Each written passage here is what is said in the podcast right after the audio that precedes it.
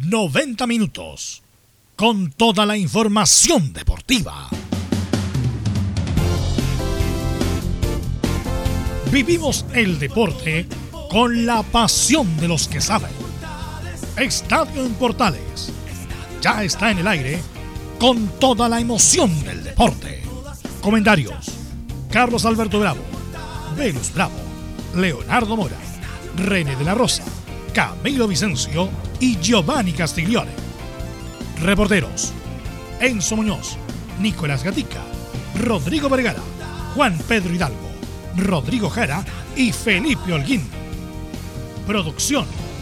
Nicolás Gatica. Técnicos. Gabriel González Hidalgo y César Navarrete. Edición. Leonardo Mora. Dirección. Carlos Alberto Bravo.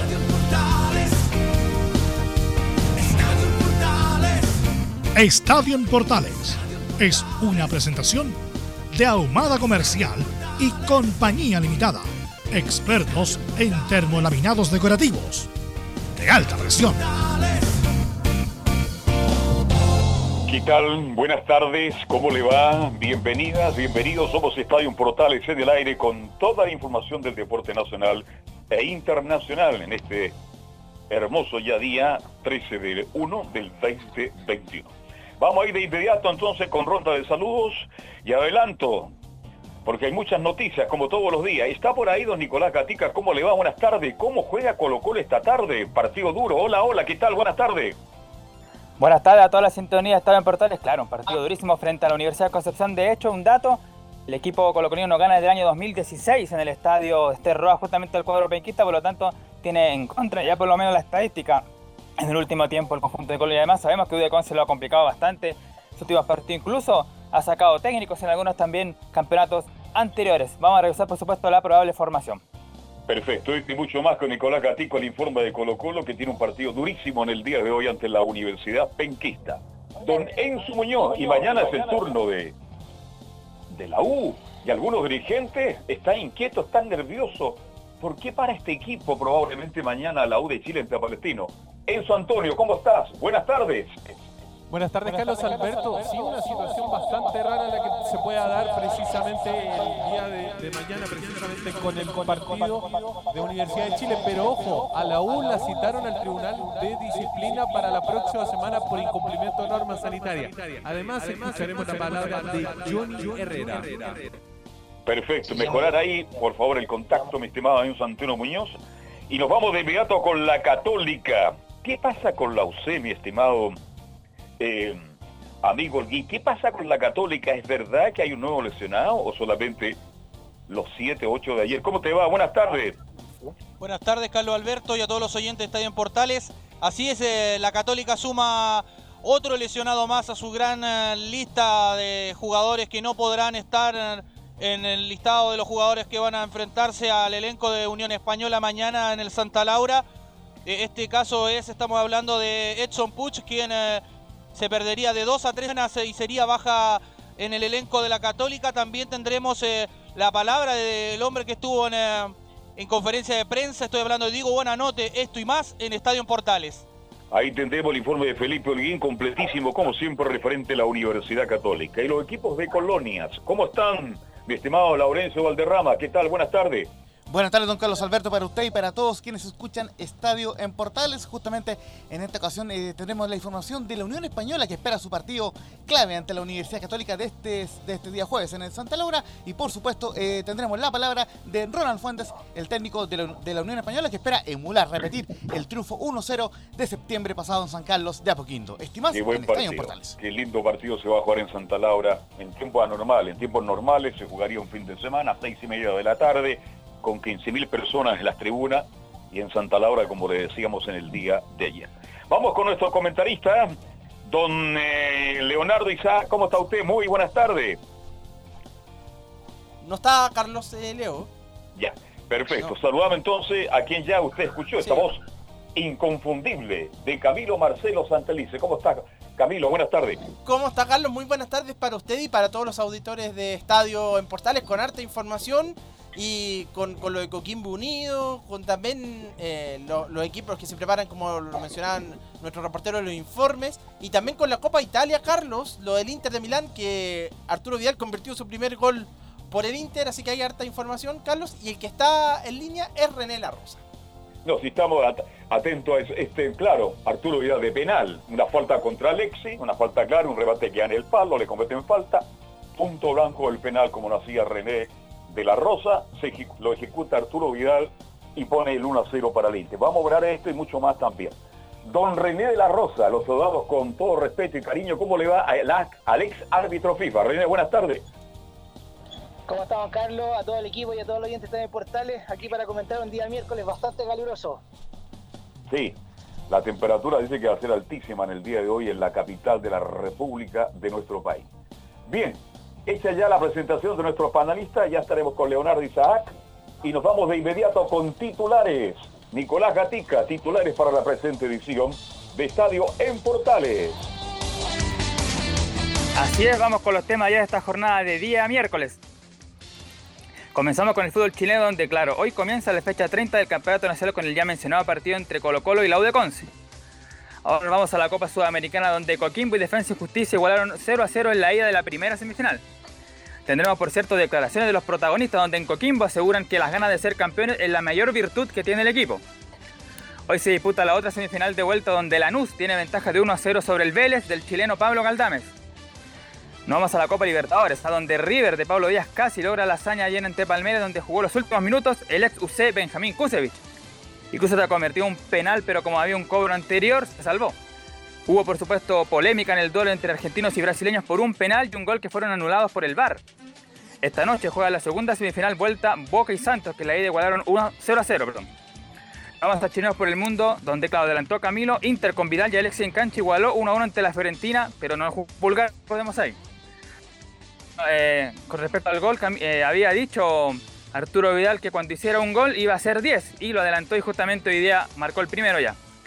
Y nos vamos a otro tema donde ayer Charles Aranguisa, miren, ¿ah? volvió a jugar algunos minutos en clasificación del Valle Leverkusen a la siguiente ronda de la Copa Alemania.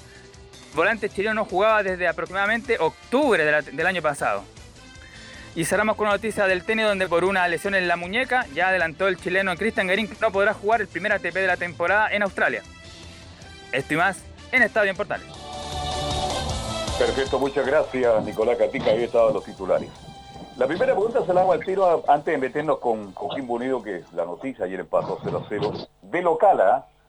Increíble, jugó de local y no sacó ventaja, claro, jugó en Paraguay. Eh, René, tuvo una suerte usted de ver el partido y, vio también algo de River con, con en la Copa Libertadores con Palmeira. René. René. Se nos fue René Camilo, escucha, no escuché, Camilo. ¿Usted vio ayer algo del partido de mm, Coquimbo con Defensa y Justicia y River Plate por la Libertadores? Sí, don Carlos, pude apreciar las imágenes eh, a última hora, al llegar a mi casa y vi el compacto. Ya. Porque la pregunta se la hago de inmediato, porque hoy día hay un, usted sabe que cuando hay escándalo en Argentina, usted sabe cómo son los escándalos, no como en Chile. Y, esta polémica va a durar 15, 20 días porque dicen que le robaron el partido a River Plate, gran partido de días en que Paréntesis se jugó muy bien el Sagrado Central, incluso a él le cometen una falta penal, pero hay una jugada de un gol anulado que según la prensa argentina es legítimo, y hay un penal no, eh, no cobrado a River Plate que cambiaron la historia y sería prácticamente hoy finalista River Plate. Ya estamos de vuelta, ya estará René de la Rosa para que nos analice esto y mucho más, para que llame al teléfono directo. Pero está Camilo Vicencio, porque de verdad lo de anoche de, Coquimbo Unido con Defensa y Justicia, es una cosa increíble. A uno cuando dice, pero ¿qué pasa? De local. Yo escuchaba el relato de, de Zúñiga por portales y hablábamos de hablábamos justamente de, Coquimbo local. Resulta que estaba jugando en la del Paraguay. Usted estuvo en la transmisión, Camilo, cuénteme, ¿cómo se dio el partido? ¿Es justo este 0 a 0? ¿Cómo está, Carlos? Eh, sí, bueno, eh, yo creo que para mí, creo que es un partido parejo. Fue pocas ocasiones de goles, o sí. Un partido bien trabado. Quizás con, con mayor, de hecho, con mayor eh, control de la pelota de defensa y justicia con algunas oportunidades más claras en el, en el primer tiempo del jugador Brian Romero, que es el delantero, el goleador de defensa. Pero yo creo que termina siendo justo porque Coquimbo al final del partido tuvo una de Farfán que alcanza a llegar al defensa para quitársela, que puede haber significado el, el 1 a 0, pero, pero yo creo que sí, termina siendo un partido parejo, así que justo el empate. Usted dice que justo el empate, más allá de esa última opción que tuvo Farfán, el puntero derecho del conjunto de Coquimbo Unido. Ahora, la pregunta, Camilo. ¿Llegan en forma equilibrada, pareja, para el partido de vuelta cuando se juegue en Argentina? Yo creo que ahí eh, Coquimbo va a tener, eh, me, me pare- me parece que va a tener los espacios porque Defensa y Justicia va a salir a buscar el encuentro. Es un equipo que, que le to- como decía Juan José Rivera después del, del compromiso, es un equipo que le gusta salir y elaborar desde el fondo la jugada. Yo va a salir, va a tener la, la obligación porque está en calidad local y por ahí creo que va, va a tener que ser importante en, en finiquitar la- las opciones de gol, como la que tuvo Farfán, puede que se repitan en este compromiso. Va a ser duro el partido de vuelta, por lo que significa ya el partido definitorio para saber si llega o no a la final. Ojalá que Dios quiera que le alcance a Coquimbo para llegar a la final. ¿Está ya don René de la Rosa? No, ya va a estar, Carlos, lo vamos a, a contactar. Pero vamos Perfecto. revisando declaraciones mientras tanto, Vamos, Carlos. reacciones de ese partido que se jugó anoche y que fue 0 a 0 Camilo Vicencio. Sí, partamos con las reacciones. Ah, está listo René, Carlos, me avisa acá Gabriel González Hidalgo. Oye, Dale. que René. René, me escucha ahora, buenas tardes, ¿cómo le va? Sí, eh, bueno, repetir, don Carlos, eh, sí, tuve la suerte de ver el compacto ayer, eh, a última hora de- del partido de Coquimbo, el cual me enorgullece mucho para saber, para saber la instancia que está Coquimbo, aunque suene repeti- eh, repetitivo, debido a que no, no hubo ninguna diferencia en el sentido de grandes diferencias entre un equipo y el otro. Así que Usted ve y- fuerzas parejas para el partido final en Buenos, en Buenos Aires. Sí, en Buenos Aires va a ser y yo creo que va a ser bastante eh, complicado para ambos equipos, no solamente para Coquimbo, porque si bien es cierto, eh, ha ido de menos a más eh, Coquimbo y eso me, ha- me hace sentir muy grato y bueno, como salía mucho en redes sociales, Coquimbo es Chile, así que en este lo está representando en esta gran copa y en esta instancia. Ahora, en cuanto al arbitraje, en el compacto que usted vio, no hay nada, todo bien, vale decir, estuvo correcto el arbitraje. Eh, la verdad, eh, no tan, tan, eh, a ver, no hay, eh, no se notó, por ejemplo, que haya favorecido un equipo más que el otro, pero en, en varias jugadas eh, yo encontré que no, no era lo, lo aceptado, a lo mejor estaba sancionando, o a lo mejor estaban, tienen como instrucciones en última instancia los árbitros a través de la Comebol y todas estas copas que hacen reuniones antes con los árbitros, eh, sancionar todo lo que, que sea eh, de doble criterio, a eso me refiero. Eh, y bueno, de sujetarse y apoyarse siempre en el VAR. Bien, tengo que hacer una pregunta bien importante porque lo vamos a adelantar. Podría haber paro de árbitros. ¿ah? Usted maneja la información, ayer Sí. salió en los medios, y es un Sí, tema que vamos a tener que hablar un, un poquito más adelante porque ya tenemos reacciones, mi estimado Camilo, sobre lo de anoche, Coquimbo con Defensa y Justicia, ¿no? Así es, Carlos, y vamos a escuchar en primera instancia al técnico de Coquimbo Unido, Juan José Rivera, quien en la 0-1 dice, quizás ellos tuvieron el control del balón, pero no del juego. Nosotros sabíamos que Defensa y Justicia es un equipo que maneja muy bien el balón, que le gusta eh, tener la posesión del balón, ir generando desde atrás, ir armando. Eso nosotros lo sabíamos. Eh, quizás tuvieron ellos más el control del balón, lo que para mi gusto no significa tanto que sea el control del juego, porque uno, al saber que ellos manejaban el balón, quizás nosotros propusimos un, un planteamiento para aprovechar algunos espacios que ellos pudiesen dejar en, en zona, en zona defensiva. Se dio más al final, donde tuvimos una ocasión muy clara para convertir. Yo le cuento a ellos, a pesar de su dominio en el- en el- en el- con el balón, les cuento dos ocasiones de gol bastante claras.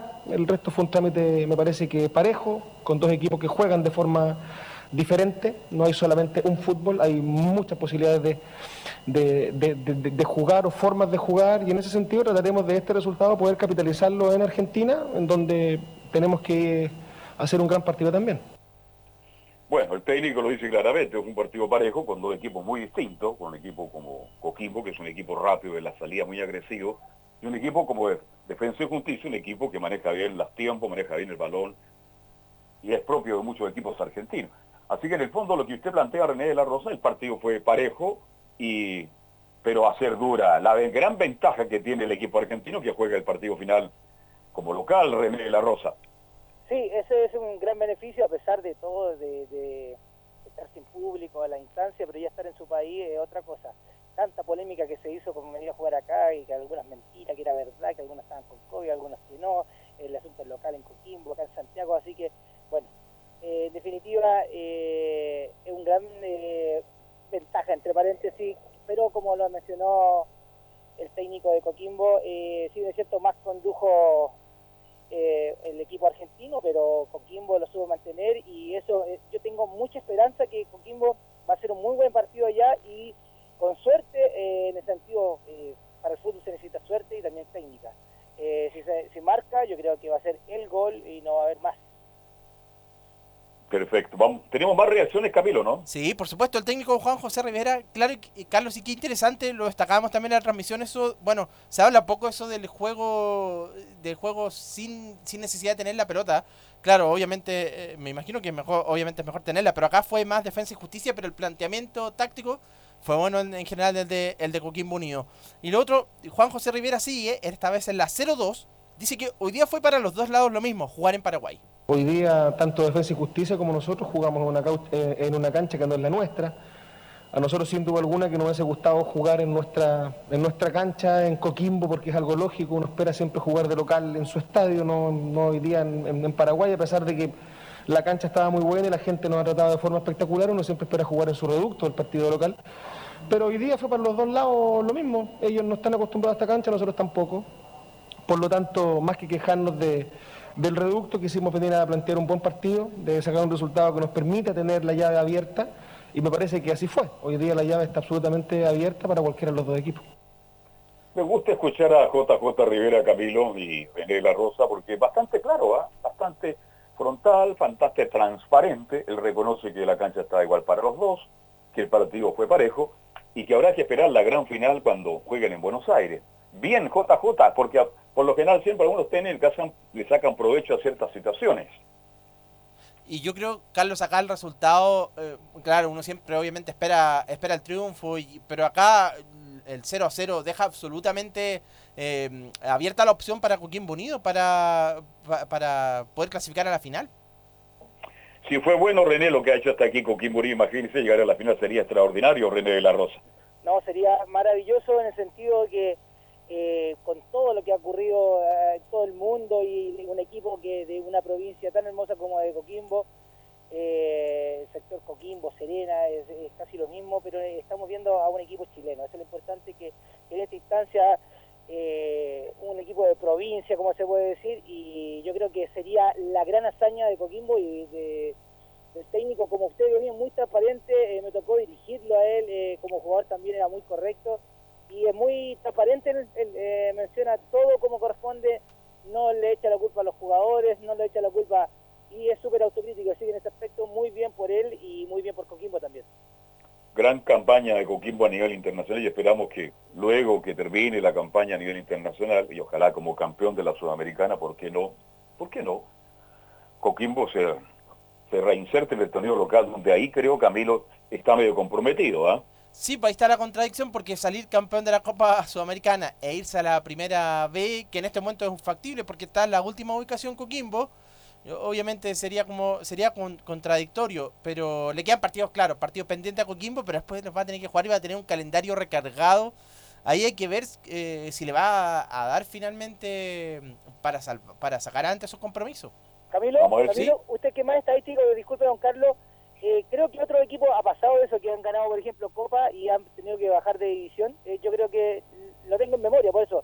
No sé qué equipo que han llegado a, a triunfar en, en Copas internacionales, pero en su país ha tenido que perder la categoría. No, no recuerdo qué equipo, pero yo sé que lo he vivido y sé que lo he escuchado. Me parece que en Brasil puede haberse dado. Pues, Acá yo he, he sabido de, de equipos que han participado internacionalmente y que han, decidido a la pri- han descendido a la primera vez, pero ganando el título acá, ninguno, por lo menos. Ahora Laurencio, a el pibe Valderrama nos puede ayudar porque usted sabe que él es buen gran estadista. Pero yo tampoco recuerdo si- situaciones como esta, pero ojalá que no se dé en esta ocasión, porque ojalá que sea distinto. ¿Tenemos más de Coquimbo, Camilo? Acá no- nos aclara Felipe Holguín, Chapecoense en Brasil, eso ocurrió, ya. Chapecoense entonces en Brasil, le sucedió eso, salió campeón de la Copa Sudamericana y después descendió a la, a la primera eh, B. Sí, tenemos más Oiga, reacciones, Felipe- Carlos. Fe- Felipe Antonio viene un balazo también, ¿eh? El Bala, también está, sí, sí, sí, sí, sí, Bien, bien, muy bien. está atento. Vamos con Matías Cano, el arquero, que dice que en la 0-1 dice, creo que fue, creo que una de las mayores virtudes fueron nuestro compromiso y ganas de ser campeones. Me parece que jugamos en conjunto, jugamos eh, muy corto, un equipo muy compacto, que era lo que habíamos trabajado, y pudimos ejecutar por momentos el plan de manera perfecta. Si bien no era la idea que ellos tengan el balón tanto tiempo más que nosotros, creo que es un mérito que ellos hicieron y que es un equipo que, que demuestra partido a partido que convencido de su idea eh, y no la, no, no, no, no, la tranza y nosotros tampoco. Nosotros creo que una de las mayores virtudes fue nuestro compromiso, nuestra concentración y, nuestra gana de ser campeones. Bien por Cano, que es un tremendo arquero, canchero el hombre, ¿ah? maneja bien las, las piernas, juega bien, juega bien al fútbol. Debe ser un gran zaguero central, Cano, con la forma de jugar que tiene en el arco. Este, bien por Coquismo, entonces. ¿Cuánto es el partido de vuelta, Camilo? Este sábado, a las, eh, este sábado que es eh, el 17 de, me parece que es 17 de enero, sí, bueno, a las 20, 20 30 horas de nuestro país. Bien, Oye, por Coquimbo, Argentina. ¿qué viaje hace de Asunción, Santiago, a Santiago, Buenos Aires o va directo a Buenos Aires? Van directo a Buenos Aires, mañana viajan a, a Argentina, Coquimbo Unido. Bien.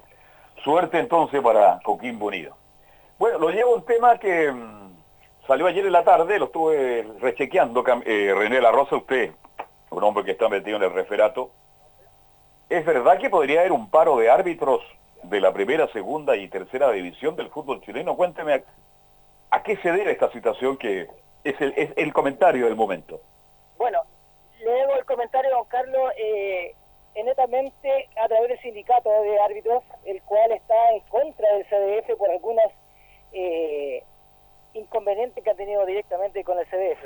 Eh, pero la finalidad es una- un aspecto muy político, eh, muy político en el sentido que no creo que vaya a ser un paro de árbitro y menos ahora en la instancia que se está viviendo el campeonato nacional, la nueva eh, directiva de los árbitros, la nueva directiva del NFP, se ve muy difícil. Yo creo que fue eh, una, es un término muy muy extremo de, de tener el campeonato y menos en esta instancia como se está viviendo el país. Así que en otra instancia se recuerda que antiguamente podía ser, pero nunca se logró, eh, los llamados telefónicos empiezan a correr y casi nunca se cumplen esa, esa suspensión de campeonato por los árbitros al menos. Ah, le, hago, le, hago, un- le hago una pregunta, porque los árbitros son, ¿no es cierto?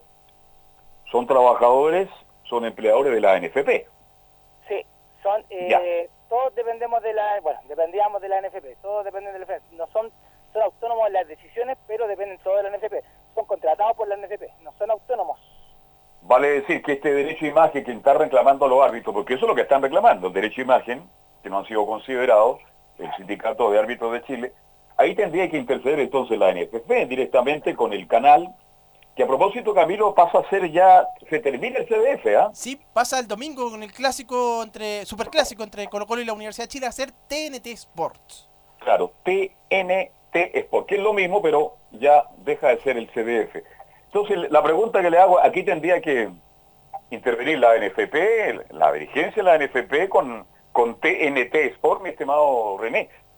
Sí, direct- no, a ver, directamente, todo lo que es auspiciador, todo lo que es sponsor, eh, se maneja todo a través de sindicatos. Aquí la NFP no tendría por qué, a lo, a lo más, a lo más marcar algún antecedente o ayudar en la parte administrativa, pero me refiero a que aquí el sindicato de árbitros por los derechos, al igual que MTS, cuando tiene todo el auspicio, es eh, a través de los estatutos del sindicato, todo beneficio hacia los árbitros, al conjunto del comité de árbitros profesionales, es a través del sindicato. La NFP solamente puede hacer una gestión de, de comunicación, pero más allá no puede decidir por, por los árbitros. Ahora le hago otra pregunta, una inquietud, porque a raíz de esto uno se pregunta cosas, claro, este, los árbitros hoy día llevan publicidad en su, en su camiseta. ¿Ellos también tienen un porcentaje por eso o es un fondo que va al sindicato de árbitros y, se, bueno, se reparte a fin de año o, o es un, un fondo que va para servicios sociales a futuro? Cuénteme algo.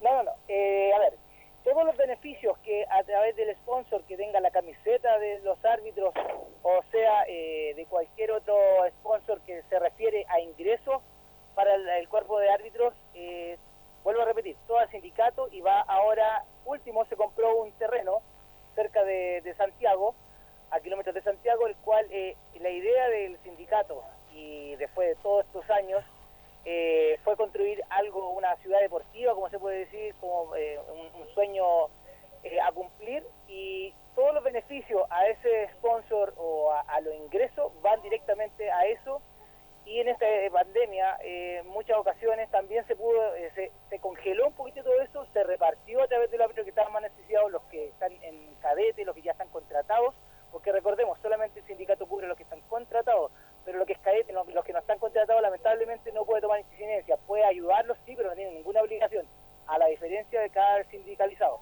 ahí eh, tuvo la oportunidad en esta ocasión eh, Johnny Arasi eh, ayudar a los árbitros que estaban más necesitados, los que no tenían eh, actividad deportiva. Ahora, René, eh, cuénteme, bueno, qué bueno, ojalá que eso llegue a buen puerto. Pero ¿qué pasa? le pregunto, ¿usted está, usted es par- es parte del sindicato de árbitros? ¿Está inscrito? ¿Está paga sus cuotas?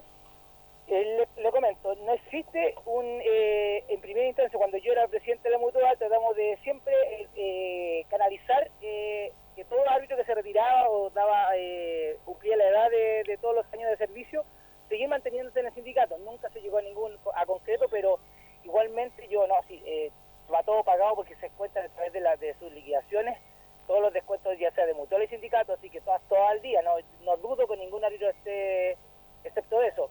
Pero como le digo, eh, ex árbitros no están incorporados en el sindicato, pero sí podemos tomar alguna decisión, algún día, algún día eh, se puede juntar y, llegar a algún beneficio para los que hemos, ya no estamos en la institución.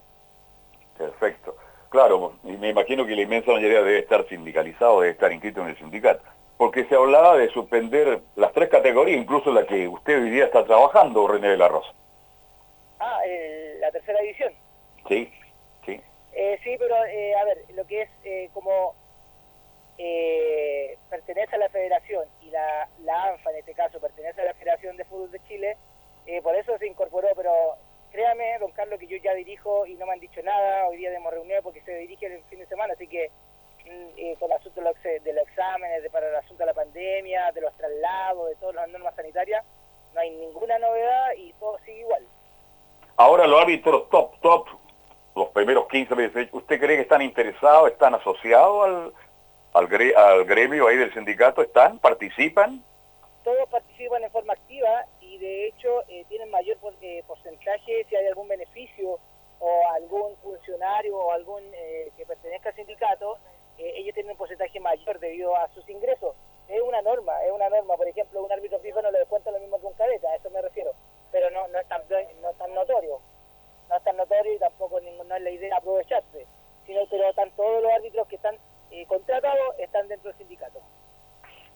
Bien, hecha la aclaración, entonces usted es clarísimo al que paro por ningún motivo. ¿Algo querías consultar, Camilo? No, básicamente, en la, ya que René nos hablaba de la, de la división en que él está, es el mismo sistema eh, para, para los árbitros de esa, de esa división, René, que los de primera o, y primera B. Sí, eh, es todo lo que se norma, eh, es todo igual para todos, valga la redundancia, Camilo. Eh, son las mismas facilidades, los mismos descuentos, los mismos, todo, todo es igual, desde de segunda división, que ya entra al fútbol profesional, que antiguamente era de la primera B, ahora en segunda división, hasta los árbitros de primera división y los FIFA. Es todo igual en aspecto administrativo.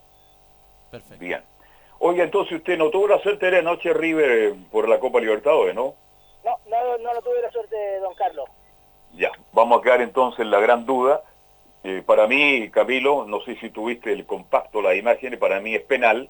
Sí. Para mí, hay un penal claro que no se le cobrar. ¿Sí? Don Carlos, usted se refiere al penal no Sobre Pablo Díaz. por falta anterior, ¿o ¿no? Porque había una falta previa a ese penal, Sobre Pablo Correcto. Díaz. que lo sacó el VAR, que lo de... Sí, Bueno, sí. sí, efectivamente el procedimiento fue el correcto, eh, siendo siempre, la, aunque sea la pena más eh, máxima del penal, había una falta, ya estaba viciada la jugada, así que correctamente en ese aspecto el apoyo hacia el árbitro central de parte del VAR. Ahora usted vio, no vio el gol anulado a River, lamentablemente, ¿no? No, eso no lo vi, no lo vi, pero el penal sí lo vi, don Carlos. Perfecto. ¿Tuviste el gol anulado a River, Camilo? No lo vi, pero me- claro, la, la jugada del penal era sobre Paulo Díaz, precisamente el arquero, y había un, Sí. pre- un precedente similar acá en Chile. En la primera rueda, una falta que le hace de Pola a la Universidad Católica, me parece que en esa oportunidad sobre San Pedri, y acá se cobró penal. Es una jugada bien similar.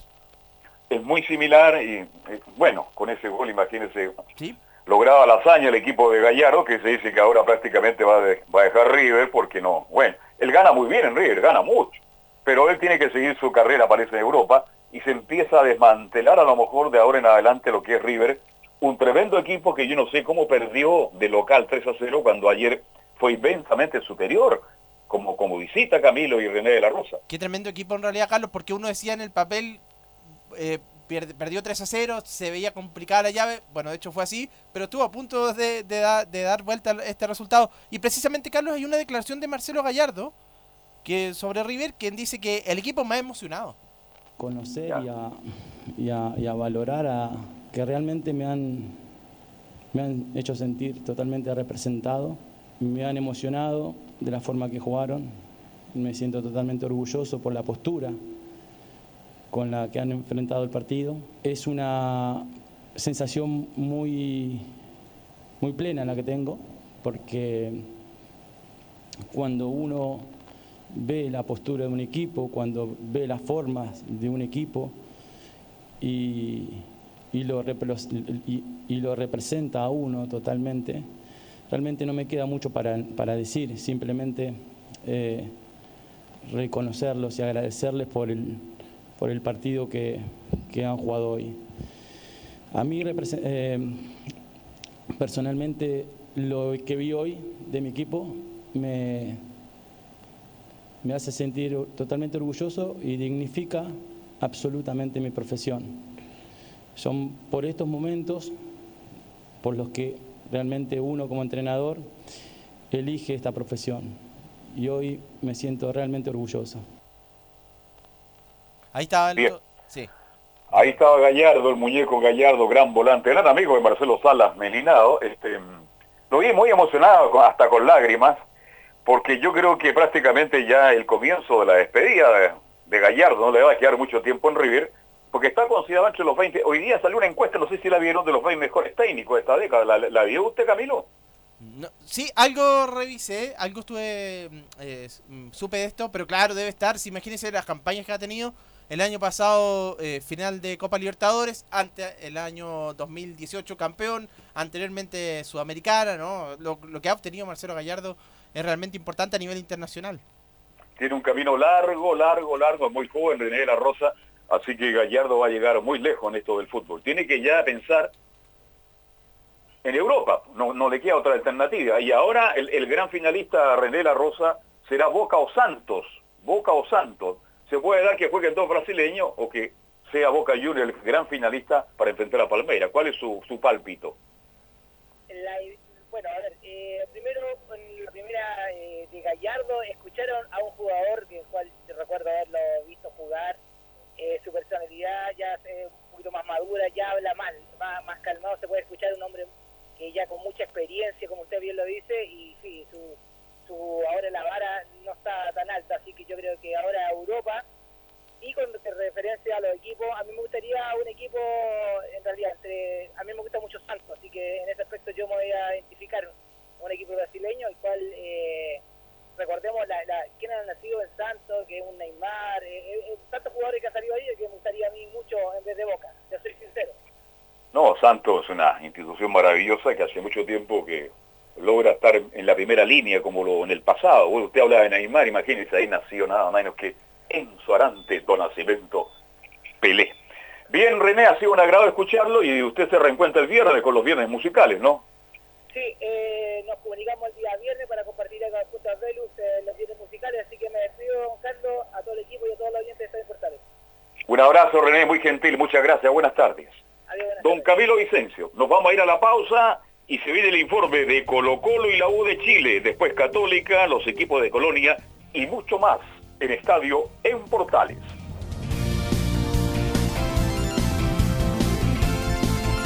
Radio Portales le indica la hora. 14 horas, 7 minutos. Comercial IAC y Compañía Limitada. La mejor calidad mundial en laminados decorativos. Comercial IAC y Compañía Limitada es Vertec en Chile. San Ignacio 1010, Santa Rosa 1779, Avenida Mata 446 y Portugal 501. Comercial IAC y Compañía Limitada es Vertec en Chile. AIG Legal es un estudio de abogados cuya misión es entregar una asesoría directa, veraz y personalizada para todos los ciudadanos. Contamos con especialistas en derecho de familia, herencias y derecho laboral, entre otras áreas. Visita nuestra página web www.aiglegal.cl o comunícate con nosotros y agenda una reunión sin costo al número más 569 73 04 67 92 AIG Legal. ¿Quieres tener lo mejor y sin pagar de más? Las mejores series de televisión, los mejores eventos deportivos, equipo transportable, películas y series 24/7. Transforma tu TV a Smart TV. Llama al 973-718989. Twitter arroba panchos. Termolaminados de León, tecnología alemana de última generación. Casa Matriz, Avenida La Serena, 776 Recoleta. Foro 22 622 5676. Termolaminados de León. Visita www.radiosport.cl, el sitio web de la Deportiva de Chile. Programas, noticias, entrevistas y reportajes, podcast, radio online y mucho más. Todo lo que pasa en todos los deportes lo encuentras en www.radiosport.cl. La Deportiva de Chile en Internet. No se pierda todos los días a medianoche, lunes a domingo en Radio Portales, el tren del recuerdo. Conduce Salvador Fernández. Solo canciones inolvidables de su época. Contáctese con Salvador Fernández al foro 22 319 7959. Le esperamos esta medianoche con el tren del recuerdo en Estación Portal. Radio Portales en tu corazón, la primera de Chile. Bien, ya estamos de vuelta para continuar con Estadio Portales. Ya son las 14 horas con 11 y medio minutos. Nos metemos de inmediato con el informe de Colo Colo, porque Colo Colo tiene un partido durísimo en el día de hoy. Y no sé si será cierto, con cinco cambios Colo Colo enfrenta a la UPA Inquista Nicolás Ignacio Gatica López.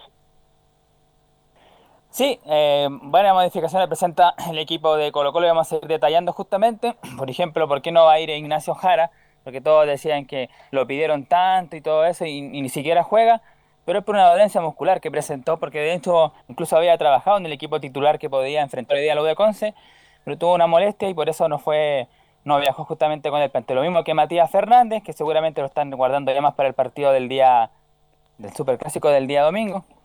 Claro, así que no va a viajar tampoco. O no viajó, de hecho, Valdivia, que ya dijimos, va a perder dos o tres semanas. Esteban Paredes sí está en el equipo titular. Nico Blandi tampoco fue citado, no se dice por qué, pero también, por lo que se sabe, que también sería algún problema muscular que tuvo el delantero, el número 20, por eso que tampoco viaja. El que sí va a retornar al centro de ataque va a ser Javier Parragués, que le va que va a ocupar nuevamente la plaza que utilizó el día domingo frente a Everton y Morales. Un poco ahí la, la... Y por ejemplo va a volver el chico Jason Rojas, el lateral derecho en demedro de Felipe Campos. En el sector izquierdo, bueno, ahí está la duda, pero yo creo que va a ir Brian Beja por ese sector. Así que en definitiva eso es lo que está planificando el equipo de Gustavo Quinteros en esta jornada. Claro, más allá de la ausencia, Camilo Vicencio, de los cambios que quiera hacer Quintero, indudablemente que enfrenta un equipo que es increíble, ¿ah? Se fue el técnico, renunció porque dijo que era exceso de partidos, que era prácticamente inhumano la forma como se estaba programando, se sintió perjudicado y renunció prácticamente en cámara. aparece el ayudante, no sé, el, jefe de cadete, y se recuperó la U de Conce, le hizo un gran partido a Calera y tiene buenos jugadores y creo que puede ser un rival mucho más difícil de lo que la gente se imagina. Sí, Hugo Valladares, este jugador que estuvo en Coquimbo Unido, que, que estaba en la, en, la en la selección chilena, en las menores, de las selecciones menores de la, de la Roja, y llega y claro, derrota a Unión La Calera de visita, eh, tuvo el partido con la U también, bueno, y finalmente sí, puede ser un rival, aparte que ellos están buscando salvarse el descenso también por la tabla ponderada. Así, que yo, yo, creo que no va a ser un rival fácil para Colo Colo como no ha sido para, para ninguno. O sea, para Colo Colo ningún rival fácil. Digamos que Valladares era un central, un lateral izquierdo, jugaba muy bien. Este, bueno, me acuerdo de Enrique Valladares, nada que ver, un viejo locutor ya fallecido de Radio Minería, que tenía una frase que a mí me marcó mucho, ¿ah? por esto de los partidos de fútbol, no deje de hacer lo que tiene que hacer. Minería. Claro, en el fondo lo que está diciendo él, este, no deje de hacer lo que tiene que hacer, escuche la radio. Un recuerdo para el gran Enrique Valladares. Pero volvemos a este Colo Colo, que lo veo, este, lo veo comprometido con un partido. Yo creo que va a ser durísimo este partido. Ahora, si Colo Colo logra ganar hoy día, va a llegar con unas ganas para enfrentar a la U y con una confianza tremenda, Nicolás Ignacio. Sí, por supuesto, y, va a comenzar por, lo, por Pablo Mouche, porque había dicho ayer esta apuesta que hizo con colegas del día martes que si le ganaba la Universidad de Concepción, el día viernes se va a sentar nuevamente ahí para hablar justamente todo lo que uno quiera saber del partido frente a la U. Se lo van a consultar ahí Pablo Mouche. Así que claro, se entiende que este partido de hoy día si gana se va a envalentonar el popular. Además que claro, Universidad de Concepción como dijimos viene bien con un empate y con la victoria frente al cuadro de la calera de visita, que es un rival siempre complicado, con Hugo Valladares. Y ciertamente la, la historia también dice que, es complicada. De hecho, como lo comentaba yo titulares, desde el año 2016 que Colo Colo no vence al equipo de Universidad de Concepción allá. La última victoria fue el día 16 de octubre del 2016.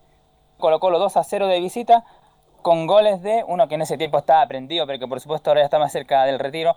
Paredes, que marcó goles en el minuto 9 y 37. Y además la estadística total dice que han jugado 20 partidos en el sur, 17 en el Estadio Esterrón donde van a jugar hoy día. 7 triunfos para el equipo de la U de Conce, 11 triunfos para Colo Colo y 2 empates, o sea, está bastante parejo y un resultado histórico, como dijimos, se dio el día 12 de febrero del 2011, cuando Colo Colo cae en el Estadio Monumental 5 a 1 ante la cuadra de U de Conce, lo que permitió en ese tiempo la salida, en ese entonces, del técnico Diego Caña. Diego Caña, que bien. No, hablemos de esa, de esa época en que llegaron tantos técnicos argentinos a Colo Colo. Vinieron, vinieron los cracks, vinieron los number one de Argentina Oiga, y así como le fue también. esto de la crisis del fútbol es permanente, claro. La crisis de ahora es la más grande en la historia de Colo Colo. Y es una historia que no se termina, Camilo Vicencio. Si más allá de que Colo Colo empiece a ganar, ¿no es cierto? También hay que esperar otros resultados, porque otros equipos también están comprometidos y están luchando para mantener la categoría. Obviamente que sería un paso tremendamente, tremendamente importante. Ya por eh, ver la tabla desde delante, penúltimo lugar, que es lo que podría quedar Colo Colo, pero sí, si es que gana la Universidad de Concepción, pero teniendo en cuenta los partidos pendientes, que, que Colo Colo también los tiene que disputar y, los rivales, en este caso Coquimbo tiene varios, así que es un paso importante si lo gana, pero teniendo en cuenta siempre que mm, los rivales. ¿Tenemos alguna reacción, Nicolás Ignacio? Claro, por supuesto pasamos a revisar a Pablo Mouche, decir que claro, ayer no habló con la prensa porque viajó ayer en horas de la tarde, justamente rumbo a, hablar va a hablar el viernes, el viernes va a hablar con todo el mundo porque dice que va a, ganar, se va a juntar con todos los colocolinos ahí en la Plaza Italia para hablar con todo el día viernes. Claro, entonces como viajó ayer a Concepción en la tarde, no, no habló nadie, se esperaba que podía haber Quintero o alguien, pero finalmente, claro, el equipo iba en vuelo rumbo a la octava región. Vamos a escuchar justamente uno de Pablo Mouche sobre el partido. Dice, sabemos que nos vamos a encontrar con un rival muy difícil. Sabemos que nos vamos a encontrar con un rival muy difícil, como bien vos lo comentaste. Eh, está en una situación complicada, eh, viene de, ganar, de tener un respiro, de, tener una buena actuación en el día de ayer.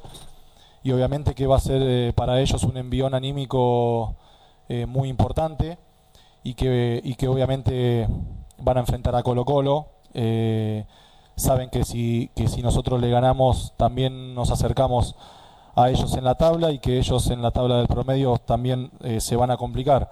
Yo creo que va a ser un partido muy parejo, muy, eh, muy intenso, va a ser muy trabado. Ellos tienen jugadores eh, de la mitad de la cancha para adelante que son muy peligrosos, que te pueden generar una ocasión de gol o mucho peligro en cualquier momento. Y nosotros tenemos que estar concentrados del primer minuto. Claro, tiene que estar concentrado como el primer minuto. ¿ah? Sí. Tiene que estar claro, que decía ahí Pablo Mouche de que no les tiene que pasar lo que ocurrió frente a Santiago Wander, que entraron dormidos. Recordemos que al minuto 14 ya un penal en contra, que el, equipo verde puso 1 a 0 y después, claro, dibujó a, Colo Colo, después marcó el segundo, el 3 a 0. Incluso ahí se descontroló el, el Peluca que fue expulsado en ese partido. Entonces se hizo todo un descalabro en ese cuarto frente a Wander. Entonces por eso ahí dice mucho que hay que estar concentrado del primer minuto, porque lo de Conce tiene ciertamente jugadores importantes, Carballo, Waterman, el, jugador panameño que está haciendo goles. Y tiene otras individuales que también vamos a revisar, porque cuando vayamos a revisar la formación de ambos equipos, ahí vamos a tener qué jugador va a presentar justamente el conjunto del campanil. Nicolás Carballo también, que jugó un buen partido el fin de semana con Unión en la Calera. De hecho, fue una de las figuras del equipo de la, de la U de Conce. Yo no sé, eh, usted estaba conmigo cuando yo vi jugar a Carballo por primera vez, ¿se acuerda Camilo, no? Sí, sí, sí. Estábamos transmitiendo el partido de Colo Colo. Con Católica fue el año Con Católica. Narré ese partido, no sé por qué, me tocó relatar ese partido.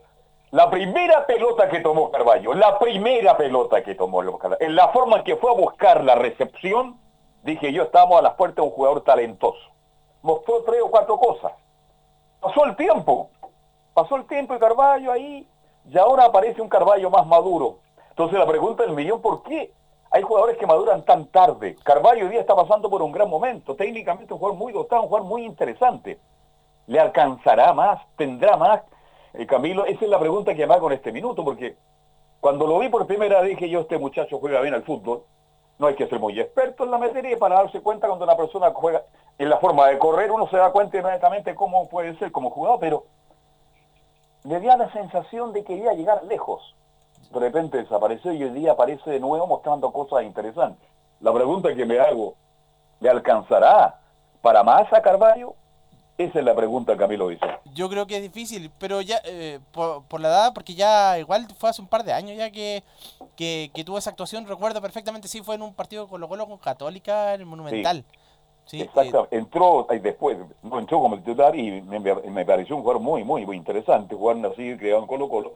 Yo, yo me di el lujo de decir, este es el reemplazante de Jorge Valdivia, ¿se acuerda? Sí. Este va a reemplazar a Valdivia y al, y al Mati Fernández, ahí Colo Colo tiene un nuevo... Bueno, la vida es así, uno cree que le va a ir bien siempre y realmente le va a regular, le va a mal, muy mal.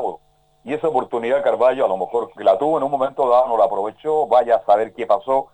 Pero hoy día es una de las figuras importantes junto con Waterman, el panameño, también con Robles, quien marcó el otro día ante Unión La Calera. Y yo creo que el conjunto del sur tiene cómo hacerle daño a Colo Colo y Colo Colo va a tener que tomar muchas precauciones para sacar un resultado que le permita seguir avanzando y salir de esta incómoda e ingrata posición Nicolás Ignacio Gatica. Sí, tiene 24 años Carballo todavía. ah, ah, sí, hay tiempo todavía. Hay tiempo todavía. Ojalá no le afecte esto de teñirse el pelo nomás. No. Tuvo el deporte Antofagasta, también recuerdo hace un par de años. Hizo una, hizo una muy buena actuación y ahí se pensó que podía volver a Colo Colo, pero, pero finalmente no, no retornó. Pero es joven todavía. Es un jugador joven. Todavía podría mejorar un poquito más Nicolás Gatica. Claro, después me parece que se fue a México entre medio, ahí también Brian Carballo. Claro, ese partido que recuerdan fue un partido donde pierde Colo Colo 3 a 0 con la Católica de Mario Salas en ese tiempo. Imagínense cómo pasan las cosas. Claro, y Carballo fue el más destacable de ese partido. ¿Qué memoria tiene usted, Nicolás? Claro, fue justamente con Mario Salas. Eh, ¿Y sabe por qué ponía el tema yo de Carballo? Por lo que por lo que Colo Colo anda buscando hoy día. Colo Colo anda buscando un Fernando, anda buscando un Valdivia y resulta que Carballo estuvo en Colo Colo, es difícil el fútbol, ¿ah? es muy difícil, es muy duro, es complicado, muchas veces los técnicos se equivocan, eh, no es que quieran equivocarse, sino que ellos creen que no, y resulta que al poco tiempo Carballo aparece como una alternativa. Pero hoy día Carballo está jugando bien en Conce, y tendrá una gran oportunidad hoy día para demostrar que cada día está jugando mejor eh, Nicolás. La última que vamos a escuchar de Pablo Mocha antes de pasar a revisar ya la formación de ambos equipos, tanto de Colo Colo como de la U de Conce, sobre este tema que ha tenido el equipo Albo de las expulsiones de Gustavo Quinteros. ¿Le afecta o no tener a Gustavo Quinteros en la banca? Yo creo que obviamente la figura de un entrenador es muy importante, pero es más importante las herramientas que nos da durante la semana, el trabajo que hacemos eh, previo a los partidos, eh, toda la información y como te dije recién las herramientas que nos da para llegar a- al partido que tenemos por delante. Eh, y después en el banco de suplentes hoy en día tenemos a, los dos ayudantes de él eh, que lo hacen muy bien, que nos entregan la misma información y las mismas herramientas que trabajamos en la semana, que lo viven con muchísima intensidad igual que, Gustavo, eh, que, también nos dan tranquilidad y, hacen su trabajo. Por eso son de la, de la confianza y la mano derecha del entrenador. Nicolás, acá para llegar a lo de Carballo pertenece al Necaxa, según lo que me dice Velus. Así que el pase pertenece al equipo mexicano, como tú bien decías también, Nicolás. Claro, escuchábamos a Pablo Mocho, justamente hablaba de lo que tiene que ver con el, partido de los ayudantes técnicos que van a estar ahí en ese partido. Bueno, pasamos a revisar ya las probables formaciones de hoy día. Comenzamos con el local, por supuesto, con la Universidad de Concepción. Guillermo Reyes en el arco, Simón Ramírez, Nicolás Carre- Correa, Eric Goday y Leandro Díaz en la defensa, Andrés Robles, Alejandro Camargo, Matías Cabrera, Jaime Carreño de la Católica y Brian Carballo, dejando en delantera al panameño Cecilio Waterman, mientras que el equipo de Colo Colo irá con Brian Cortés, Jason Rojas, Julio Barroso, Maxi Falcón el Peluca, Brian Bejar en la defensa, César Fuentes, Gabriel Suazo, Williams Alarcón en medio campo, Gabriel Costa, Javier Parragués que vuelve como dijimos deja la banca Iván Morales y Pablo Mouche. Juez del partido será Rodrigo Carvajal. Oiga, aparece Al- Alarcón ahí en el medio campo para tratar de generar algo de fútbol. Eh, bueno, así está el momento de Colo Colo. Trajo dos jugadores muy longevos, como Fernández y Valdivia, y los dos no pueden estar en un partido tan importante como el de hoy. Hay que tener cuidado con Cecilio, anda bien Cecilio Camilo, ¿ah? Anda muy bien, así que ahí va a tener que tener cuidado la defensa de, de Colo Colo, en este caso el Peluca. Falcón debería ser eh, el que lo marque. Así que será un partido. La transmisión de Estadio Portales Digital, Nicolás Ignacio Gatica, ¿qué hora comienza la transmisión? A las 16.30 horas, Carlos, comienza eh, la transmisión de Estadio de Radio Portales, Estadio Portales por la señal digital, www.radioportales.cl, link superior derecho, eh, Portales Digital, va a relatar Cristian Frey. Yo lo tomé ayer a través del teléfono, ahí TuneIn, ahí Televideo de Portales, Portales Digital, que salía espectacular el relato de Zúñiga para el partido entre Defensa y Coquimbo. Muchas gracias, Nicolás Ignacio, que tenga usted una muy buena tarde. Igualmente, buenas tardes. Y nos metemos de inmediato con Universidad de Chile, que mañana tiene un duro encuentro con Tino, Tino, Tino. Arriba Palestino. ¿Cómo está don Enzo Antonio? Buenas tardes, Carlos Alberto. Precisamente un duelo bastante clave para Universidad de Chile, el que va a tener que enfrentar mañana en el Estadio Nacional a las 19.15. A esa hora está programado el partido, pero obviamente pasan cosas antes de, de los partidos, y entre medio de los partidos precisamente. ¿Y qué es lo que pasó? Porque resulta que, tal como lo comentábamos en titulares, Universidad de Chile fue citada para la próxima semana al Tribunal de Disciplina de la ANFP. ¿Por qué? Porque resulta que para el partido de O'Higgins de Rancagua, precisamente acá en Santiago, el, que fue el último partido que jugó Universidad de Chile el jueves de la semana pasada, concentraron. Cosa que por reglamento actualmente no se puede. Para que la gente entienda, sí se puede concentrar cuando uno va a otra ciudad, pero cuando es en la misma ciudad no se puede concentrar. Eso es lo que hizo Universidad de Chile, lo hizo, eh, lo hizo mal porque no está dentro del reglamento, por lo cual la próxima semana tiene que presentar obviamente su defensa sobre esta situación particular, pero obviamente arriesga una sanción, no en puntos, sino que en dinero, una mala movida de azul azul que comete un error no forzado, por así decirlo. Claro, eh, le hizo tan mal la concentración, pero tan mal la concentración a Universidad de Chile, que jugaron horriblemente mal y perdieron. Claro, se, claro, se fue en el partido de la semana anterior con, con O'Higgins, así que qué extraño si no los partidos anteriores no habían estado concentrando, pero pero ahora no sé cuál, no se ha aclarado tampoco cuál, cuál fue el motivo. No, Bien. no hay motivo claro, no hay ninguna comunicado de Universidad de Chile saliendo al paso de, de esta situación que salió a eso de las 10 de la mañana precisamente, inclusive diría que cerca de las 12 salió el Tribunal de Disciplina a hablar sobre esta situación que era bastante extraña. Eh, así que una situación, como lo decimos, extraña, pero que no arriesga puntos. Sí una sanción económica, que es lo que va a tener que apelar Universidad de Chile la próxima semana, cuando el Tribunal eh, de Disciplina precisamente vea el caso, porque recordemos, eso pasó la semana pasada, estas semanas el Tribunal por oficio, por oficio, eh, termina llamando a Universidad de Chile precisamente para que se presente a ver esta situación particular. Pero, como diría Nicolás Gatica, siempre hay un pero. Eh, también hubo una persona que habló, uno que siempre habla de la U, Johnny Herrera. Ah, ya, ya sé, ya, ya sé, no, no me diga nada. Eh, de andar caminando por la Avenida de la Libertad hasta ahora. Sí, de estar en la playa el hombre. Claro. Tiene que aprovechar. Algunos pueden, otros, mar, ¿Para qué le cuento? otros van a los estadios. Escuchado la primera de Johnny Herrera porque habla sobre las declaraciones de Hernán Caputo, que le dio una pequeña repasada a Rafael Dudamel. Para que, Pero muy raro para la que llegada del técnico. Escuchémoslo, ya que se adelanta don Johnny Herrera Muñoz. Fue todo muy raro la llegada del técnico. Eh, no puedo hablar nada de él, no lo conozco, pero, pero sí me parece eh, eh, y patético que salga hablando pa- Caputo ahora cuando de verdad que fueron los técnicos con menos carácter que tuvo. Entonces, que, que según él habría estado Ni, ni leí qué es lo que dijo, pero según él habría estado la U mejor y con, y con Montillo sin, sin despedirse, y algo así. Eh, la U cuando se fue le guían franco descenso. eh, de los últimos cinco partidos creo que había sacado uno o dos puntos, no le habían hecho más goles porque, porque dio grande y, que a hablar ahora de verdad es patético, así que mejor que, que, que, no opine y creo que le hace mejor al, al- a Universidad de Chile.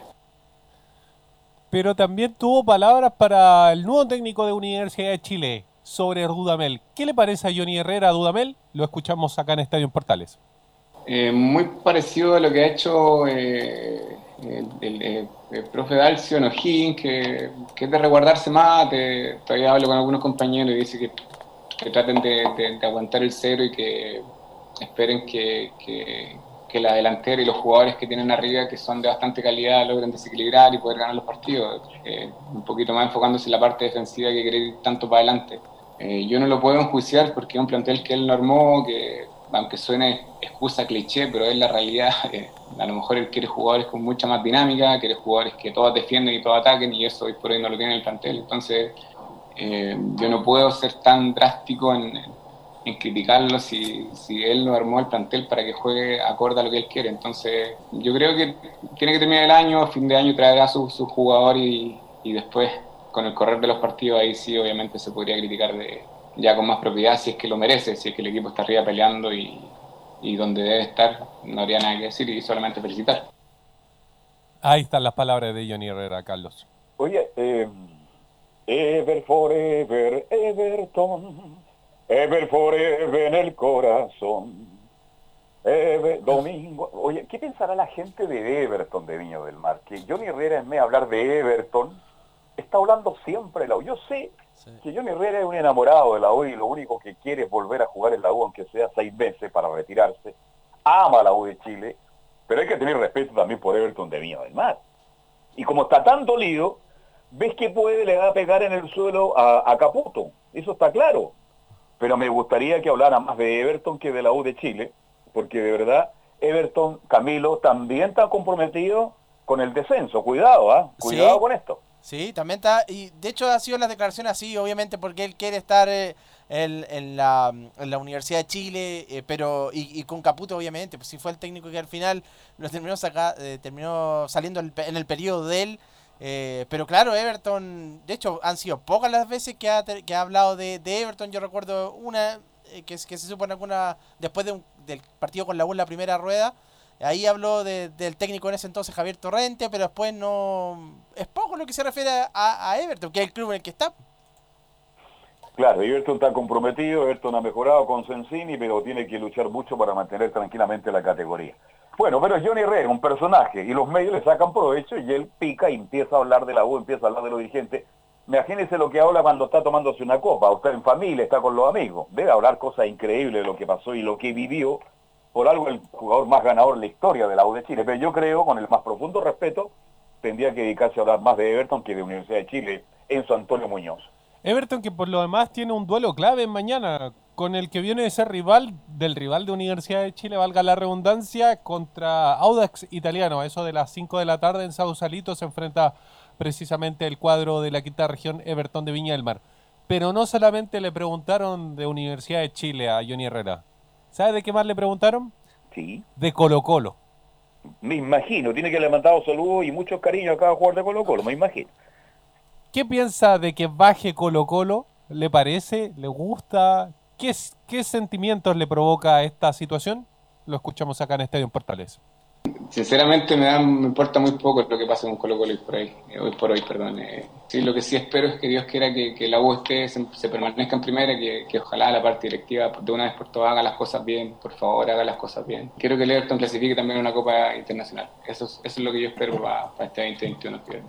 No soy de esos cínicos que digo, no, que no baje, ojalá que no, por el fútbol chileno no. Me importa muy poco, la verdad. No puedo decir eso y después ando cantando que se vayan a la B, por ejemplo. Entonces, que pase lo que tenga que pasar, no más que se queden en primera, eh, los que se tengan que quedar, ojalá que, que se quede Quique, porque tengo al, al Pito Lorenzetti ahí, al Sanador, el, al arquero que fuimos compañeros, fueron, son amigos, entonces el otro día fue muy injusto el penal que no le cobraron, que no me acuerdo quién estaba transmitiendo y que no fueron capaces de decir que era un penal del puerto de una casa, compadre, la transmisión que, fue, fue triste, la verdad, que no le cobraron ese penal, que fue lo que terminó marcando el resultado del partido, por ejemplo, con Católica. Que baje los que tengan que bajar nomás y, y el próximo, o este año, a partir del próximo campeonato, eh, estemos los que tengamos que estar, ¿no? Así de simple. Dios. Ahí escuchamos a Johnny Herrera que habló en el CDF, por eso aprovechaba de, de repasar la transmisión del canal del fútbol precisamente. Oiga, repas- eh, Johnny Herrera repasa a cualquiera, ¿eh? Sí, en algunas cosas tiene razón Johnny Herrera cuando uno ve... Yo he visto mucho, mucho fútbol ahora por el CDF, lo antes no lo hacía porque siempre está en los estadios. Ya volveremos a los estadios cuando la pandemia lo permita.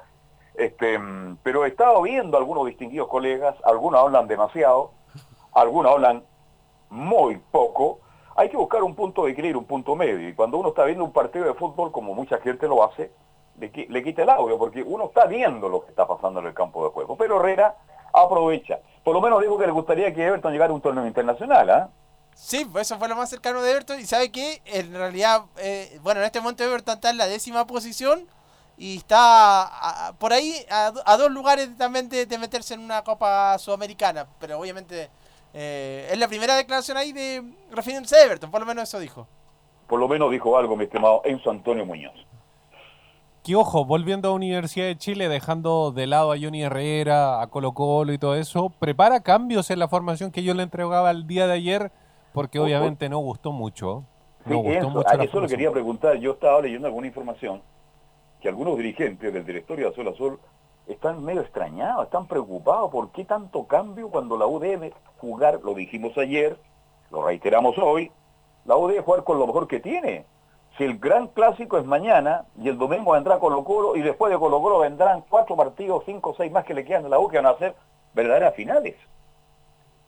Es un, es un gran tema, más allá de que obviamente si uno se lo preguntara a Rafael Dudamel, esquivaría la pregunta, porque él diría, todavía no tengo un once definido. Obviamente esto termina siendo especulación que en parte es verdad. Esto es lo que prepara Rafael Dudamel. Pero ojo, tampoco iría con lo mejor, por así decirlo. Más allá de que obviamente se realizaron modificaciones al 11, que es un 11, a diferencia de otros 11 de Universidad de Chile, 100% chileno. Esa es la gran novedad. ¿Y cuál sería este 11? Con Fernando de Paul, que es nacionalizado chileno precisamente, Augusto Barrios, Osvaldo González, Diego Carrasco y Jan Bosellur. Hasta ahí no hay modificaciones, obviamente, de lo que yo le presentaba el día de ayer. Aquí vienen las modificaciones. Gonzalo Espinosa en el mediocampo con Camilo Moya y Jimmy Martínez. Ese sería el mediocampo de Universidad de Chile. Por el sector de la derecha no iría Reinaldo Lenis. Iría Pablo Aranguis. por, al, por el, el sector de la izquierda, Simón Contreras. Y por el centro, Ángelo Enríquez. A lo mejor algo le dio esta, esta formación el técnico Dudamel. Pero me alegra mucho de una... Usted ayer, no- ayer tenía más Galani, ¿se acuerda? Y ahora está Moya por Galani. Yo creo que es una buena decisión que está tomando el técnico.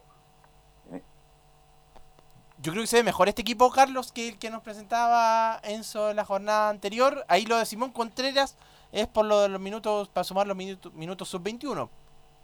Ahora, eh, Enzo Antonio, he sabido que mm, Angelo Enrique está entrenando solo, a rato se queda más tiempo, llega temprano, está con muchas ganas, haciendo trabajo, ¿ah? con mucha fuerza, con él quiere recuperarse. Y a lo mejor le está viendo algunas cosas que, que quiere aprovechar ahora el técnico Duda, Dudamel. Pero ojo, por ejemplo, para el partido contra Cobresal, precisamente en el Estadio El Cobre, eh, Ángelo asomaba como titular. Y, y en los últimos segundos de, antes de ingresar precisamente, de presentar el, el 11, sacan a Ángelo Enríquez. Es que por algo es duda. ¿Mm?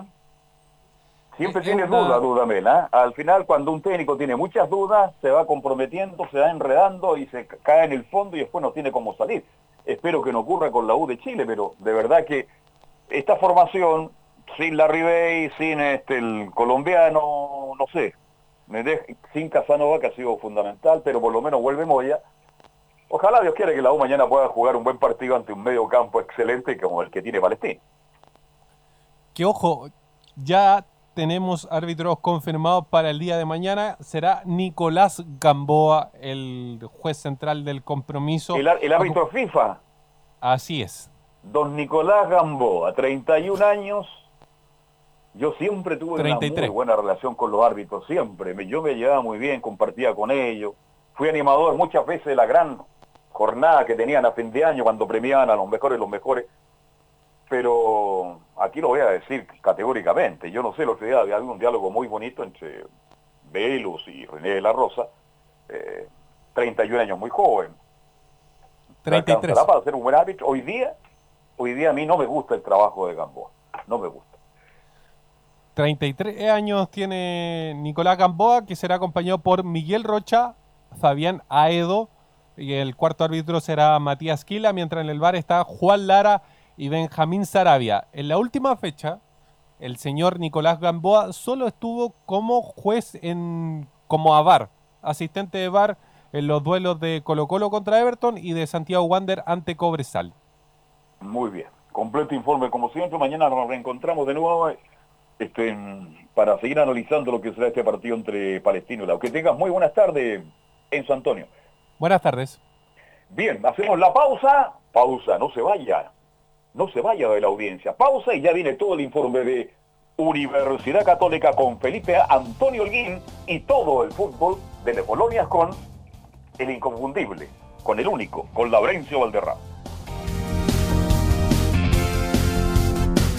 Radio Portales le indica la hora.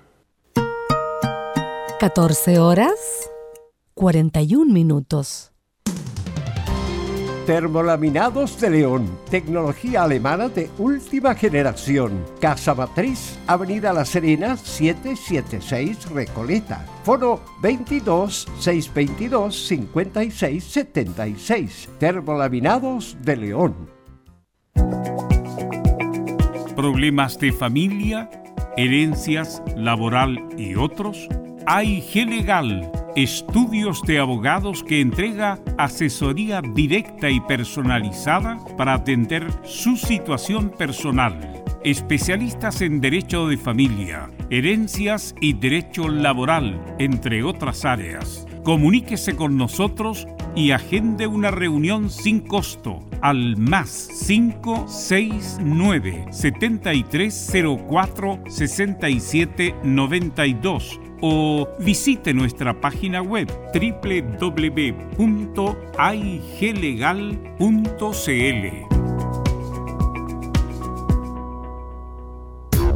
¿Quieres tener lo mejor y sin pagar de más? Las mejores series de televisión, los mejores eventos deportivos, equipo transportable, películas y series 24/7. Transforma tu TV a Smart TV. Llama al 973-718989. Twitter arroba pancho. Comercial IAC y Compañía Limitada. La mejor calidad mundial en laminados decorativos. Comercial IAC y Compañía Limitada es Vertec en Chile. San Ignacio 1010, Santa Rosa 1779, Avenida Mata 446 y Portugal 501. Comercial IAC y Compañía Limitada es Vertec en Chile en Radio Portales de lunes a viernes de 15.30 a 17.30 horas Salud Eterna, un espacio de conversación y orientación en el mundo de la medicina natural. Consulte con nosotros al 226-139-705. 226-139-705. Pida además su moringa olífera ancestral original de la India. Salud Eterna, de lunes a viernes de 15.30 a 17.30 horas en Radio Portales, la primera de Chile en tu corazón. Los esperamos. Radio Portales 1180 en amplitud modulada. Portales. en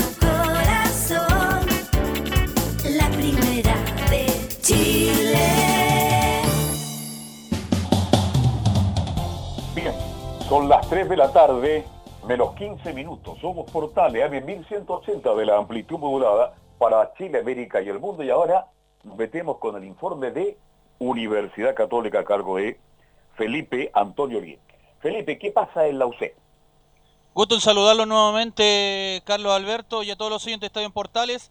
Así es, la Católica se entrenó hoy por la mañana de cara a lo que va a ser el duelo tan importante, que va a ser un clásico ante la Unión Española el día de mañana a las 21.30 horas en el Estadio Santa Laura. Eh, la Católica tiene algunas bajas, entre ellas eh, una de las más importantes eh, junto con Lescano. Eh, el otro sería Edson Puch, que se perdería de dos a tres semanas eh, por una lesión que tiene en un desgarro en el solio que es eh, de 4 centímetros. Sí, es complicada Claro, esa lesión. eh, Camilo, antes que siga con el informe, Puche en los últimos 3, 4 partidos no lo he visto cómodo en Católica, no lo he visto jugar bien, con esas ganas, con ese deseo. Incluso la última vez que lo sacaron, salió un poquito molesto Puch. Sí, no ha estado. Después del partido con Vélez, Carlos, allá en, en Argentina, que es donde convierte, donde convierte el gol, no ha sido el jugador desequilibrante, no ha, no ha encontrado tampoco lo- los espacios, que, que eso es vital para él. En el uno contra uno, ahí sabemos que, que, es, que es fundamental. Pero igual, bueno, fue, fue importante la jugada del gol de mm, solo de contra Curicó en el empate. Pero sí, no ha estado en su mejor versión eh, en general, Pucho. Claro, cuando uno ve la imagen en primer plano y ve el jugador, uno diciendo, bueno, ¿y por qué me saca este tipo? Anda, bueno, son cosas de técnico y Puch, eh, siendo un jugador muy interesante, bueno, usted me dice que tiene para dos semanas por lo menos Felipe, ¿no? Claro, de dos a tres semanas es, eh, es la lesión que tiene Edson Puch. Recordemos que se había recuperado de una, tata- de una talalgia en el eh, pie derecho, pero se volvió a resentir ahora por otra lesión, así que por eso queda descartado totalmente para el partido de mañana. Y pierde todas las variantes ahí porque otro que siempre puede jugar por, por ese sector es Lescano. Pero Lescano está lesionado ahora también. Es Claro, decir, Lescano es otro de los que está en la lista larga de lesionados. Lescano eh, tiene un eh, desgarro en el bíceps femoral derecho. Sí, esas son. Así que le van quedando pocas opciones para ese tridente de ataque que, que tiene eh, el técnico Ariel Holland. Claro, uno de los otros eh, que puede ser como variante, que es del sub-19, es Clemente Montes.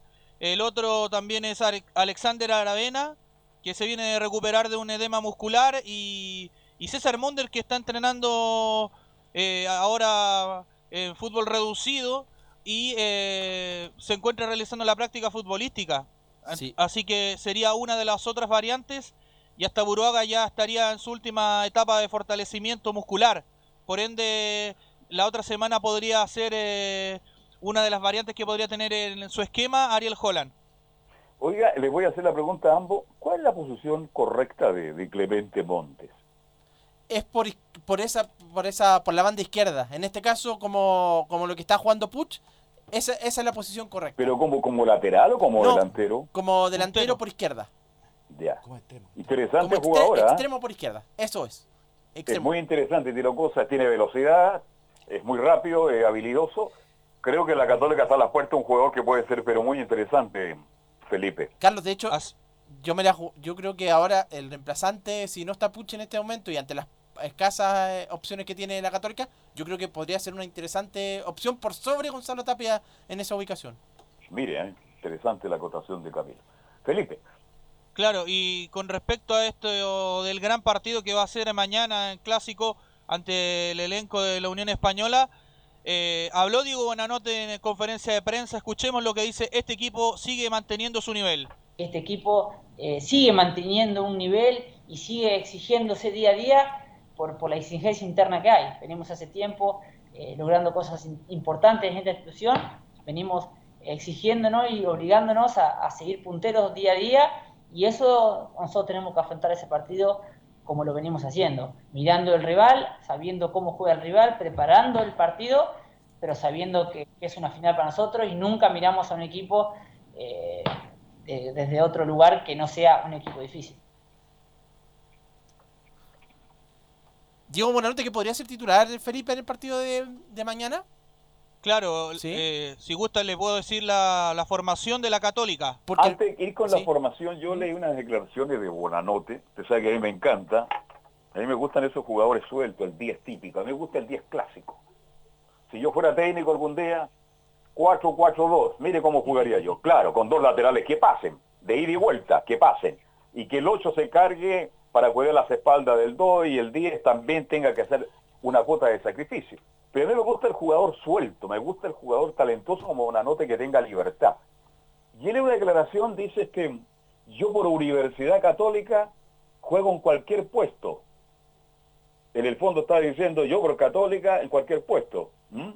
Pero no le está diciendo al técnico, yo por Dudamel me la juego donde él me ponga, porque definitivamente, yo sé, no sé, me queda la sensación que aceptando a Bonanote ya ha sido un tema que no hemos tocado tan latamente, mi estimado Felipe, pero lo va a probar de nuevo en una posición que a lo mejor le puede resultar porque no tiene mucho plantel en este minuto el técnico Holland y va a tener que recurrir de nuevo a Bonanote. Ojalá le dé la libertad para jugar suelto ahí, enganchándose más atrás, cargándose a la izquierda a derecha, como juegan los días que a mí me encantan en esa, en esa forma de jugar.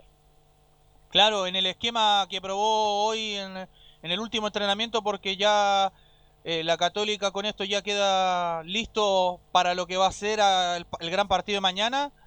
Eh, Buenanote iría como enlace.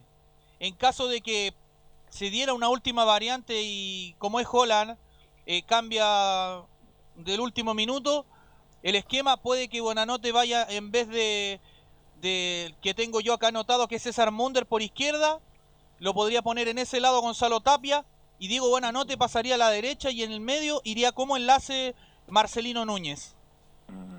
Ya, vale, sí. Marcelino Núñez asume la conducción en el fondo de Universidad Católica, Felipe. Claro, eh, es que es eh, el jugador favorito de, de Ariel Holland, aunque no lo quiera reconocer tras eh, conferencias que donde se le han preguntado, eh, siempre elude la pregunta, pero al fin y al cabo siempre digo Buenanote termina en la banca. Es que le gustan esos jugadores polifuncionales al técnico Ariel Holland, pero no todos van a ser así. A, a. Marcelino Núñez lo ha puesto hasta de lateral, y, pero no, no todos van a, van a tener esa, esa polifuncionalidad. No le gusta un especialista, en este caso Buenanote, que es un tipo, es un 10 relativamente clásico, aunque se engancha, se echa atrás, sale rápido, en fin. Bueno, respetable la opinión del técnico Jola, pero como los resultados lo avalan y con la campaña católica ha sido tan buena, este hay que aceptar, el técnico el que decide, el técnico el que manda. Es una opinión que damos nosotros. A mí me gusta Bonanote en la posición de 10 clásico, creando fútbol, haciendo fútbol. A Jola le gustan los jugadores que tengan distintas posiciones, que manejen distintas posiciones, Felipe. Así es, eh, eh, y la formación de la Católica se la puedo dictar inmediatamente. Vamos, revisemos. Matías Dituro en portería. Línea de cuatro defensores, Raimundo Rebolledo por derecha, el central por derecha Carlos Salomón, eh, central por izquierda Valver Huerta, lateral a izquierdo Alfonso Parot, dos contenciones, uno por derecha Ignacio Saavedra, otro por izquierda Luciano Agüet, y acá está la duda. entra en, si estaba Diego Buenanote o el jugador que les mencionaba yo, Marcelino Núñez. Pero yo me la juego con Diego Buenanote en el medio, tres eh, delanteros arriba como siempre, Gonzalo Tapia recostado por la derecha, centro delantero Fernando Sampedri y uno que volvería, César Munder, por la izquierda. Esa es la formación para un tremendo partido mañana 21 a 30 horas en Santa Laura, en la Plaza Chacabuco. ¿eh? Qué grato sería estar ahí a esa hora, pero jugar a las seis y media de la tarde. Una buena mechada. ¿Cómo andaría Camilo Vicencio en Santa Laura? Uh, sería extraordinario ahí una, con una mechada. Falta tanto tiempo para eso, ojalá que sea menos el tiempo que nosotros pensamos. Felipe, un agrado como siempre, que tenga usted una buena tarde. Muy buenas tardes.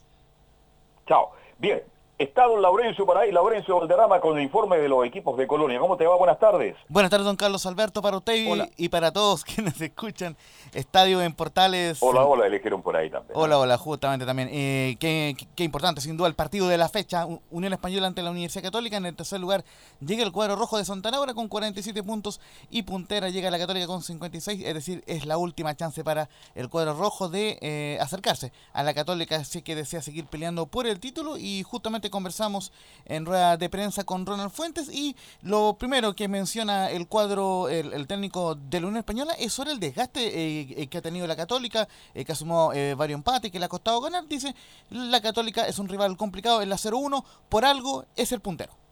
No, Católica es un rival complicado, por algo el puntero, como todos los equipos, ha tenido un bajón futbolístico, producto de la gran cantidad de partidos que ha jugado y de las lesiones. Ha pasado a todos los clubes de- por el campeonato, por la intensidad y ellos sobre todo por, la cantidad de partidos internacionales que jugaron. Pero tienen un plantel como para poder reemplazarlo, lo han demostrado, si bien no han ganado, pero sí siempre han, sacado puntos y eso creo que lo hace un rival muy difícil, ya que tienen cualidades diferentes los que le ha tocado jugar, pero aún así siguen siendo un equipo muy ofensivo, que se genera hartas oportunidades de gol y sobre todo un equipo ordenado para recuperar el balón. Así que vamos a tener un, lindo encuentro. Nosotros también tenemos cosas importantes desde el juego que sentimos que les pueden hacer daño, así que trataremos de prepararlo más en pizarra que en trabajo. Trataremos de, de hacer una buena planificación y poder hacerle daño y poder ganar esos puntos que, que para nosotros son importantes por lo que decías tú, más que para acercarnos a Católica, que también obviamente si ganamos pasa, pero sobre todo para estar más cerca de Calera.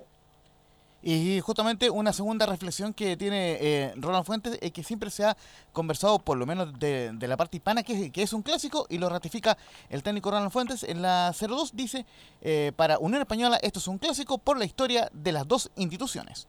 Sí, sí, para la institución es un clásico por, la historia desde el inicio de, las- de las dos instituciones y nosotros lo, lo afrontamos así, como, como un partido clásico. Aparte tiene la jerarquía también católica de, de- de ser un equipo grande, por lo cual también nosotros lo, lo respetamos porque el puntero, porque el actual campeón, porque tiene puntos de ventaja que le puede dar la opción al título nuevamente, pero bueno, vamos a tratar de hacer lo nuestro, de, de hacérselo un poquito más difícil, de, de poder hacer valer nuestra condición de local, de jugar bien, porque para ganar la Católica no puedes jugar maricanales, tienes que jugar mejor que ellos y ser más asertivo que ellos en ambas áreas, tanto en la defensiva como en la ofensiva. Y eso es lo que trataremos de plantear mañana para, perdón, mañana el jueves para, para poder eh, descontar algunos puntos si es posible eh, en, en la tabla y también nosotros acercarnos un poco más, como decía anteriormente, a Calera y alejarnos de los, o mantener una distancia con los que vienen atrás también, que están ahí cerquita.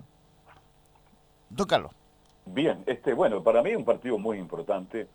Yo le diría, es un clásico ya, los partidos que yo he visto en la historia de Unión Española con Católica. Y esta, a ver, esta rivalidad entre comillas, más allá de los deportivos, viene de la época en que estaba el Estado de Independencia, ¿no es cierto? Y el Estadio de Santa. Y en esos años también, cuando muchos jugadores, muchos dirigentes de la época saltaron de Unión a Católica, y ahí se produjo lo que se llama una tremenda rivalidad. Bueno, Unión Española es un equipo importante, en el, en el último tiempo ha dejado de ganar títulos, si ganara un par de títulos se podría reencontrar y Católica sabemos lo que es. Así que es un partido, yo diría un partido de clase A importante para mañana. Siempre han sido partidos muy disputados, sobre todo cuando se juegan en Santa Laura, que es una cancha tan linda para ver el fútbol directo en directo, mi estimado Laurencio y Opide Valderrama. Y justamente la última que vamos a escuchar de Ronald Fuentes es la declaración 03, dice que la motivación está a full, queremos descontar puntos a la Católica. Me parece que la, la- la motivación va a estar full. Hoy día conversamos en relación a los errores que cometimos el día de ayer, tratar de no cometerlos con, con- con los- contra los jugadores católicos que tienen más jerarquía y que nos pueden hacer más daño. Y sí queremos descontar puntos, de todas maneras, estamos a nueve puntos en este momento, pero la idea es recortar puntos y si por ahí nos da eh, recortar puntos y los partidos venideros seguimos sumando y nos da para que estemos peleando el título, bienvenido. Siempre, siempre lo he dicho, ¿no? No, no, no éramos candidatos, no seguimos siendo candidatos, pero somos un equipo que está ahí en los primeros lugares y que tiene, si tiene alguna opción matemática la pelearemos hasta, hasta ese momento, pero la realidad nuestra en estos momentos es tratar de volver a ganar, hemos jugado bien, hemos sido mejor que los rivales en varios partidos y lamentablemente hemos sumado de un punto, entonces queremos eh, en este partido jugar bien porque es la única manera de poder ganar la católica y ser más contundente y, y si reco- recortamos estos puntos cualquier cosa puede pasar, pero lo importante primero es hacer 90 minutos muy buenos, ser superior a la católica y a través de eso poder ganar. Y justamente para ir cerrando ya el informe, eh, por la hora serán bajas eh, ante la Católica. eh, Cristian Palacios, Mauro Caballero y Diego Sánchez, eh, sensibles bajas en el cuadro de la Unión Española y sobre todo en el tema de la delantera, porque el único delantero nominal sería Daniel Castro para este partido ante la Católica. Bien, mañana seguimos, mi estimado Laurencio, buen informe como siempre, buenas tardes.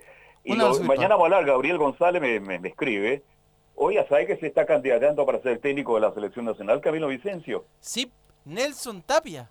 ¿Qué le parece ah? a lo que hemos llegado, con todo respeto? Que está Fue campeón en de la, Ecuador. de la tercera división de Ecuador y quiere ser técnico de la selección chilena. Tiene personalidad el hombre, ¿ah? Sí. Hay que tener personalidad. ¿eh? Sí, sí. Da para, da para, para comentar, pero maña- mañana lo desarrollamos, Carlos. Mañana seguimos. Gracias, Gabriel González. Muchas gracias, muchachos. Mañana a la una y media de la tarde seguimos haciendo Estadio Portales. Gracias. Chao. Hasta mañana. Llama. Fueron 90 minutos con toda la información deportiva. Vivimos el deporte con la pasión de los que saben. Estadio en Portales fue una presentación de Ahumada Comercial y Compañía Limitada. Expertos en termolaminados decorativos de alta presión.